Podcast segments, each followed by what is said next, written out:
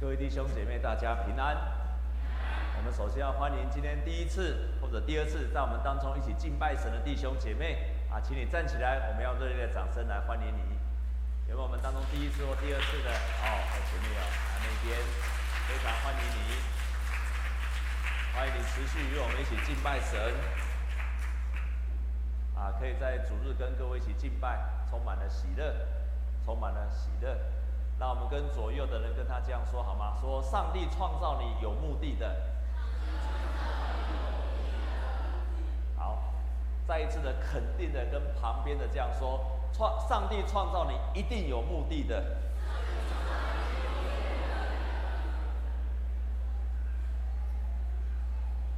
啊，上帝创造每一个人一定有他的目的的。啊，他的目的是什么？两个，第一个，上礼拜蔡牧师有提到。上帝创造人的时候，要他治理治理全地，所以上帝要创造我们的时候，他给我们一个目的，就是每一个人就是来治理全地，要来管理这个地。所以不管你是谁，你都被赋予这个使命，这是对所有的人，所有的人，上帝所创造的人的使命跟目的。那第二个呢？上帝会在你人生特别的角色上。让你扮演拯救的，完成他拯救的计划。上帝让你借着你的角色，要来完成他在世上拯救的计划。一个是治理全地，一个是拯救的计划。这个是上帝对你创造的目的。再说一次，治理这个地面，拯救的计划，上帝是创造你的目的。所以，上帝创造你有一定有目的的。一定有这样子的目的的，你来看看前面的这一朵，这个姐妹所插的花漂亮吗？超漂亮的！你看上面的花，耶稣就这样子说，他说：“你看那个野地的花，在他所罗门王极荣耀的时候，有不如花的这一朵。所罗门王他最荣耀的时候，还比不上这朵花。这朵花被创造的目的。”生长起来，那有一天被栽种，被插在教会里面，让全教会的人能欣赏、能看见上帝的创造的美好，他就完成了这一朵花的目的。如果这一朵花照着耶稣所说的，他说野地的草，它今天成长起来，明天就被烧掉了，上帝都给他装饰到如此，何况你们？所以一朵花，一根草。上帝都看重，更何况我们所有的人。所以你被创造要有目的，是有目的的。我为什么会跟蔡牧师会想要分享这个题目？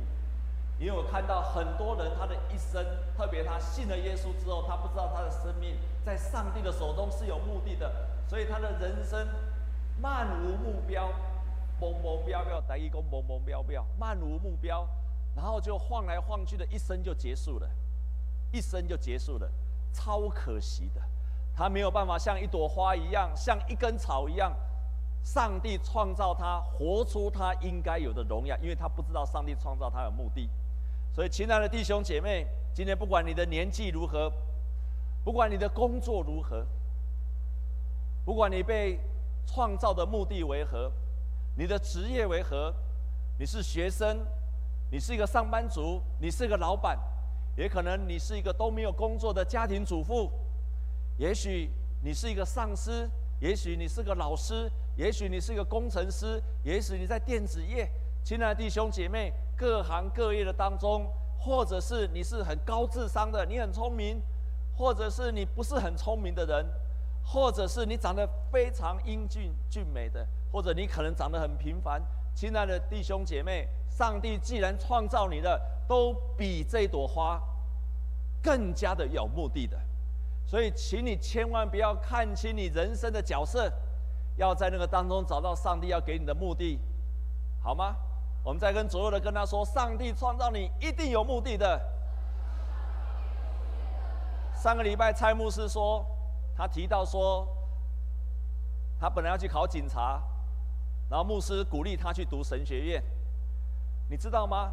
当我听到蔡牧师说。他从小就有那样的心愿，想要读神学院，然后后来居然去考警察。我告诉你，那时候我的心情好了。我那想到说蔡牧师看起来这么斯文，我就想到他每次要去对付那个黑道，一定马上被打死了。细皮嫩肉，不被打死才怪。我就想说他横尸横尸在酒店面前的那个样子。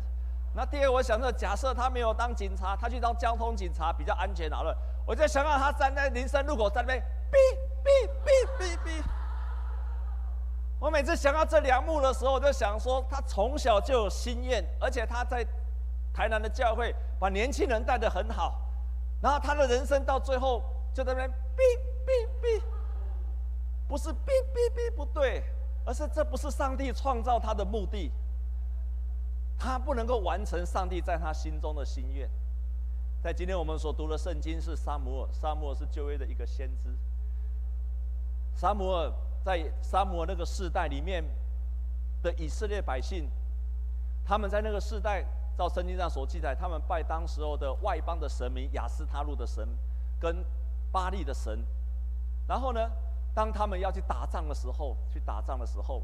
他们就赶快把上帝耶和华的约约柜拿出来抬出来，然后要去跟当时候的非利士人打仗。那也就是说什么？他们平常是在拜当地的那些神明偶像，可是到打仗的时候才赶快把约柜抬出来。你就想想看，你平常去行天宫拜拜，然后遇到问题的时候赶快来教会跟上帝祷告，就是这样的人生。或者是有些人他平常。都不来做礼拜，就在家里面，然后遇到问题了，赶快跑来教会求上帝帮忙。学生平常读书不努力啊，在家里打电动、玩手机，那要考试了，赶快来找牧师祷告。就是这样的人，当时候的以色列人就是这样的人，结果他们搬着象征上帝同在的约柜一起去打仗的时候，上帝让他们大败。即使有上帝同在的那个象征的约柜同在，上帝仍然让他们大败。以色列人被杀，当时的非利士人杀死了三万人，大败，多丢脸呐！连那个约柜都被拿走了，都被非利士人外邦人拿走了。你想想看，如果有一天行天宫来到我们的教会，然后把我们的十字架拆下来，然后拿到他的行天宫去，你想想看。我们中山教会不是觉得很可耻吗？当时以色列人就是这样子，亲爱的弟兄姐妹，十字架不能拯救你，约柜不能拯救以色列人，教会也不能拯救你，牧师也不能拯救你，你这边挂着十字架也不能够帮你。上以色列人都有约柜同在，没有办法帮他们，因为你重要的不是这些象征之物，你重要的是你跟神的关系。当时候以色列人。他们虽然口中说敬拜耶和华是独一的真神，他们却去拜当时候的农业的神、巴力的神、亚斯他录的神。这是当时候以色列人的光景。上个礼拜蔡牧师有说，信仰神的儿女通常先远离神，然后拜其他，然后就开始拜其他的神明，上帝就开始让他遇见了困难跟灾害。这就是当时候以色列人的写照。当时候以色列人还有另外一个问题，就是当时候的祭司以利，他没有扮演一个好的属灵领袖的角色，所以圣经上记载一开始就读到说，当时候上帝的话语稀少，意思就是说，人们很少能够领受上帝的话语，因为当时候的属灵的领袖士师，当时候属灵的领袖祭司以利没有扮演一个好的角色。他的儿子玷污了人家献祭的那些祭物，不照上帝的方法去献祭。这个以利没有扮演一个好的属灵的领袖，以至于这个国家败亡，这个国家拜其他的神，其他的民族就欺负他们。但是圣经上这时候告诉我们，在我们今天所读的三十五节，我想请各位再读一次第二章的三十五节，好吗？我们来读一次二章三十五节，我们一起来读预备，请。我要为自己立一个忠心的祭司，他必照我的心意而行。我要为他建立坚固的家，他必永远的、永远行在我的受膏者面前。所以在这个时候，上帝开始就是我说的兴起另外一个拯救的人，兴起另外一个领袖要来实行他的拯救的另外一个计划开始了。原来的祭司不能扮演这个角色，上帝就选择另外一个人，就是撒母耳，就是撒母耳。所以他是一个新的祭司，那他要做什么事情呢？他在我们今天所读的圣经，他要扮演三个角色。第一个，他要照我的心意而行，他是一个忠心的人，照我的心意而行。第二，他要兼顾我的家，他要让以色列可以兼顾安全。那第三件事情，他要永远行在我的受膏者的面前。受膏者就是当时候的君王，也就是他的角色有三个。第一个角色。他必须要，他会明白这个这个祭司会明白上帝的心意是什么。第二个角色就是这个人，他会兼顾以色列这个国家，受外族入侵，但是他会兼顾他。第三个角色，撒母耳他将要扮演一个在受膏者面前的那个人。受膏者是谁？就是国王，以色列人的国王。后来就是扫罗，还有后来的大卫。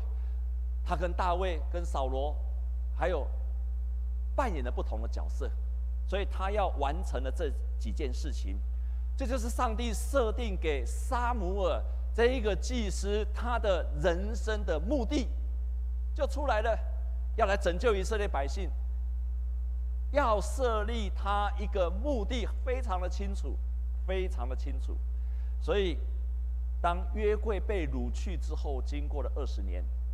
这个撒母耳也，他就起来，他就对以色列说：“你们要归顺耶和华，要把外邦的神，还有亚斯他路的神从你们中间除掉。你们要专心顺服他，单单的侍奉他，不要又侍奉行天宫的。行天宫是拜什么？行天宫是拜什么？不要又去拜妈祖，又去拜关公，然后礼拜天来拜上帝。”你要单单的侍奉他，然后告诉他们说：“你们要顺服耶和华，专心归向耶和华，他就会救你脱离非利士人的手上。”果然没有多久，撒母耳在献祭的时候，这个时候非利士人又上来打仗了，又上来入侵以色列的时候，以色列人就呼求耶和华。这个时候，撒母耳，撒母耳靠着耶和华，就打败了非利士人。撒母耳就立了一块石头，叫做以便以谢。这一块石头，他就设立下来，因为以色列人打了大胜仗。这一块石头叫做以便以谢，意思就是说到如今耶和华都帮助我们，以色列人再一次经历到耶和华的帮助了。因为撒母耳他完成了他上帝给他的目的，坚固以色列人的家。撒母耳完成这个之后还不够，他还有一个非常特别的目的。上帝要撒母耳去膏抹以色列的第一个君王。当时候以色列的君王要有祭司去膏抹他，他要去选择一个人，他要照上帝的心意去选择一个君王，成为以色列的第一个君王。他第一个选择的就是扫罗，就是扫罗。当他拣选扫罗的时候，他就膏抹了他。撒母耳是一个领袖，但是他不是国王。他永远都是祭司。君王是谁？是扫罗。他们扮演了不同的角色。亲爱的弟兄姐妹，君王比较大还是祭司比较大？在国家的当中，君王比较大，但是在上帝的眼中，祭司更重要。啊，太好了！哎，牧师比总统更重要。从人的角度来讲，君王好像是一国之君，最高的领袖。可是从神的角度来看，不是这样的，因为君王跟祭司不同，他们的上帝给他设定的目的不一样，不一样，所以每个人要完成的角色跟目的不一样。在世界上也许有区别。可是，在上帝的眼中，不是这样看，他是看你人生被设定的目的是什么？因为你有最特别的目的，你有很你自己，你非常独特的目的，要去找出来。大家都知道，我跟蔡牧师，我们很喜欢看 NBA，在 NBA 有非常棒的 Superstar，很棒的球星，他们的待遇也非常的高。可是你知道吗？在 NBA 的当中有一些是训练员，这些训练员他们的球技是比这些 Superstar 还要好，他们可能比他们更准，更会投篮等等。那你就问，那你会问一个问题：如果他们比这些球星更厉害，为什么他们不去打？他们直接下场去打就好，不是可以赚更多的钱吗？他们也可以成为超级巨星。我后来看了一个报道，就把我解惑了。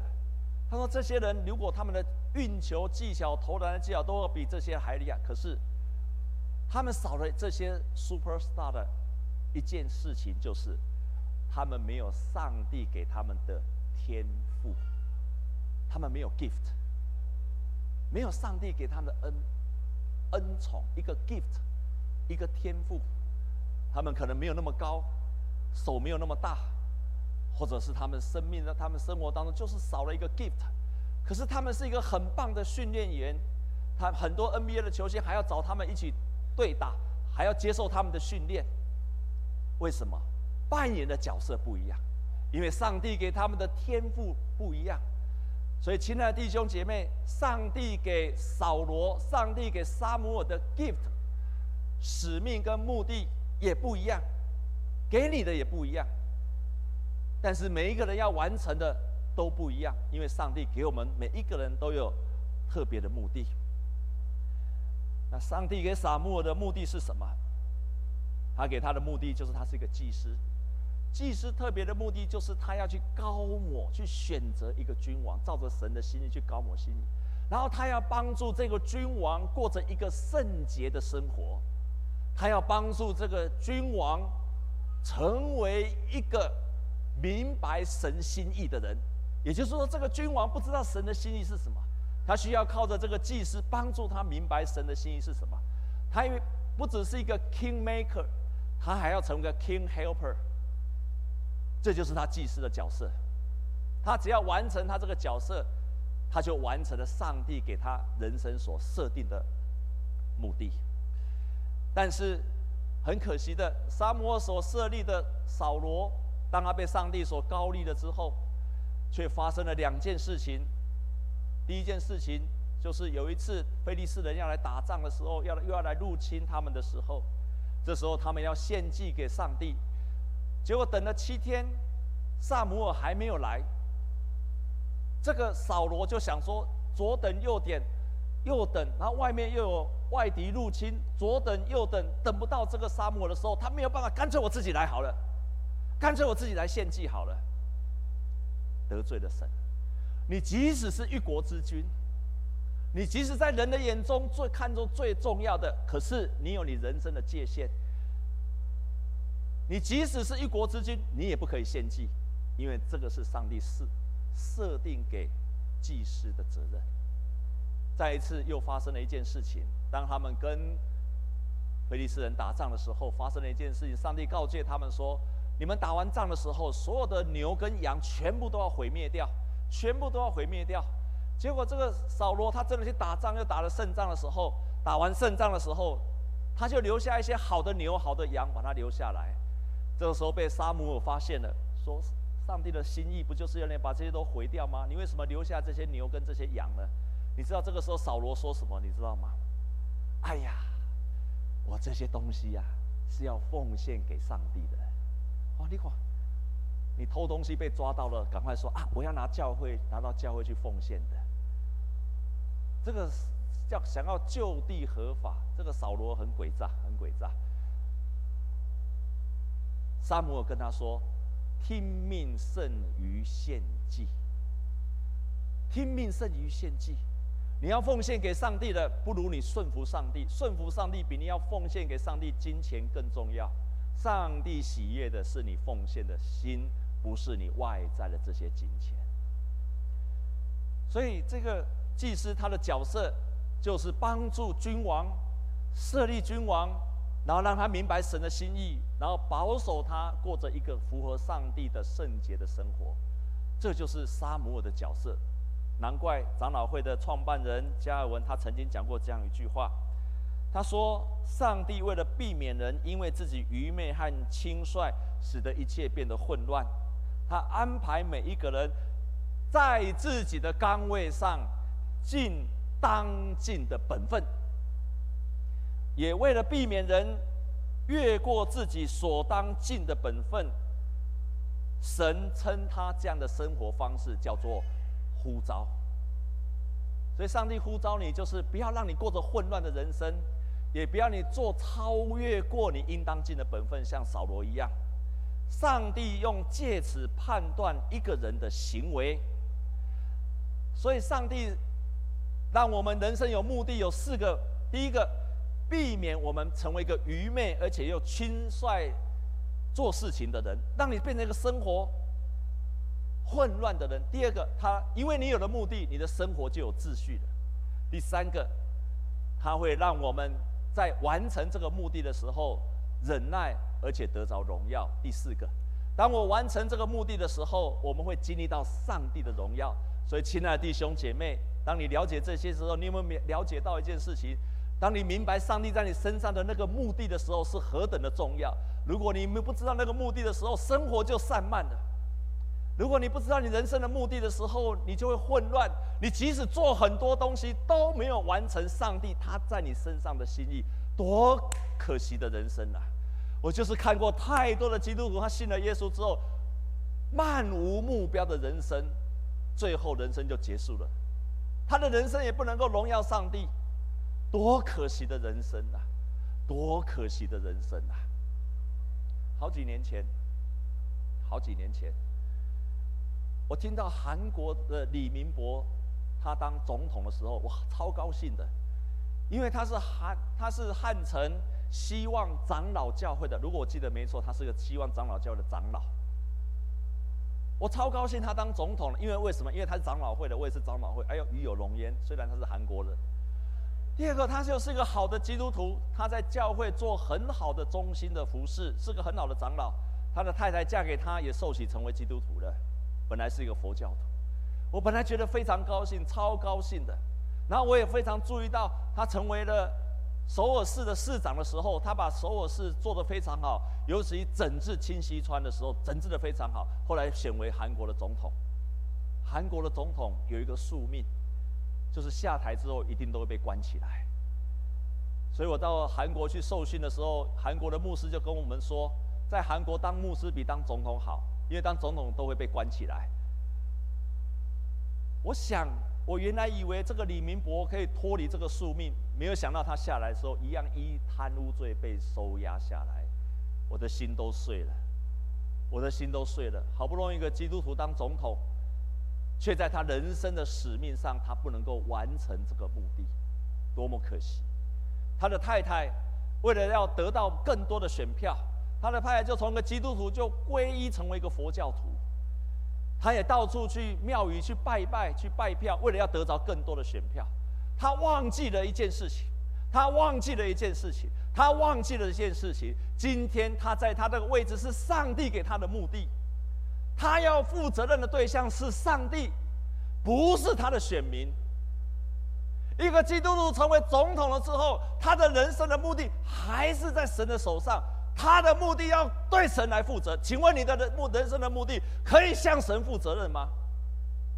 你成为基督徒那么久，你觉得你现在的人生可以向神负负责任吗？还是你还是一个漫无目标的人生？过着一个没有秩序的人生呢？这个李明博因为不知道他人生的目的是在神的计划的手中，他就照自己的意思去当个总理，下来之后就被抓抓起来了。我曾经访问另外一个总统李登辉，当我访问他的时候，他跟我讲过这样一句话。他说：“一个领导者如果没有爱、没有公义，那还算什么呢？其他都不用说的。”他就职的时候引用弥迦书说：“我要你行公义、好怜悯、存谦卑这卑的心，与上帝同行。”所以他所存的就是要一个公义、要有怜悯的心。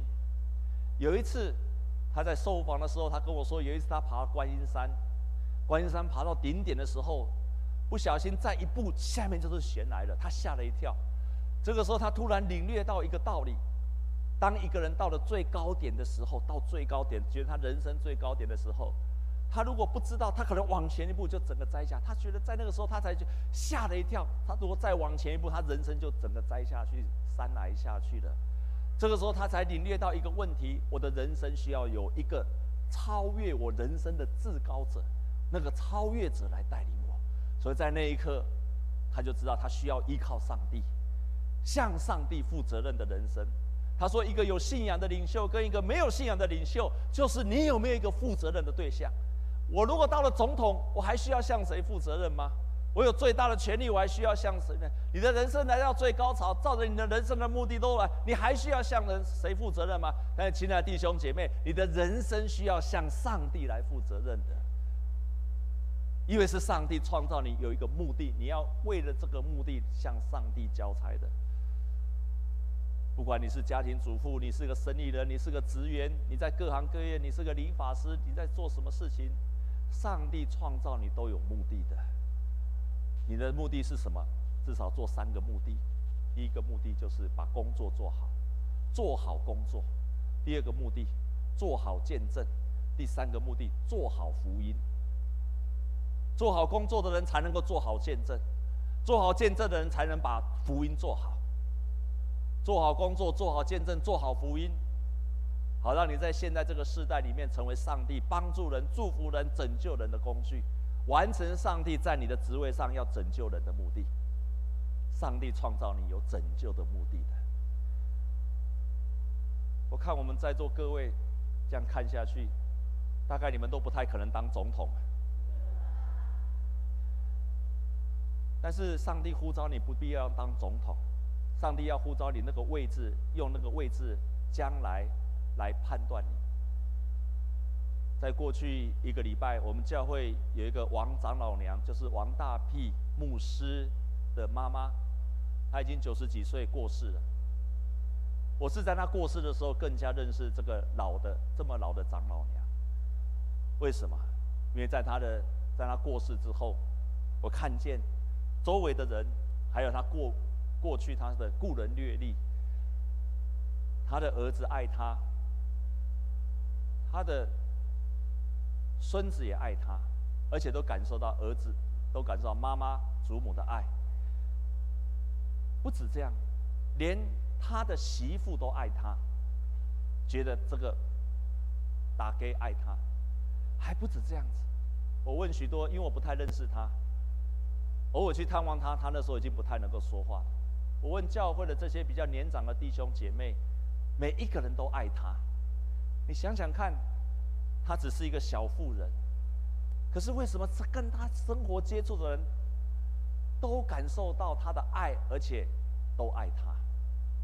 在他的告别式上面有一句话超好的，他说：“成为一个被爱的人，爱就来。”这是《小妇人》这本书上所说的。成为一个被爱的人。爱就来了。你要经历到爱，因为你要先成为一个被爱的人。超棒的信仰，即使是一个小小的角色，是一个家庭主妇，是一个妈妈，是一个平凡的角色，他都把这个角色发挥到极致，发挥到上帝在他身上创造的目的，超棒的。在一年前，我们教会有另外一位李长老过世。我也是在他告别式的时候更加认识他，因为在告别式的时候，我印象超深刻的，在告别式的那个后半段，坐了一群年纪稍大的一群黑衣人，那就坐在后面，六十几、七十几、八十几的，就坐在那个后面那一排，而且差不多二十几个人就坐在一起。我想，怎么会有一群这样的人？原来这一群人就是我们教会的林，对不起，不是李长林跟林长老。他是我们教会的林根林长老，过去所带领的员工，还有部属，他们就每一个人都来参加告别式，因为他们诉说林长老成为他们老板的时候如何爱他们、关心他们。他不止自己赚钱，他还爱这些属下。其中有一个司机，他是专门帮林长老开车的。有一天，这个林长老就跟他说：“我看你学的这个技术，你是高工毕业，这样好了。”我再帮助你继续深造，你读更好的，然后来这个公司，他就有更好的发展。还有其中一个人，他就告诉他说：“你的技术很好了，他是顺丰，顺丰，我不知道你们听过顺丰电扇的董事长，也是创办人。他就跟他说：“不然这样好了，你到南部去做我的经销商，然后就跟他一起合作。”是他的部署却成全了他。那一群人在告别式的时候都来坐在后边，我就去问他们，他们非常感念这一个林根林长老。亲爱的弟兄姐妹，他被呼召成为一个董事长，他就完成了一个董事长应该有的目的。神对你的生命一定有目的的，我们同心来祷告。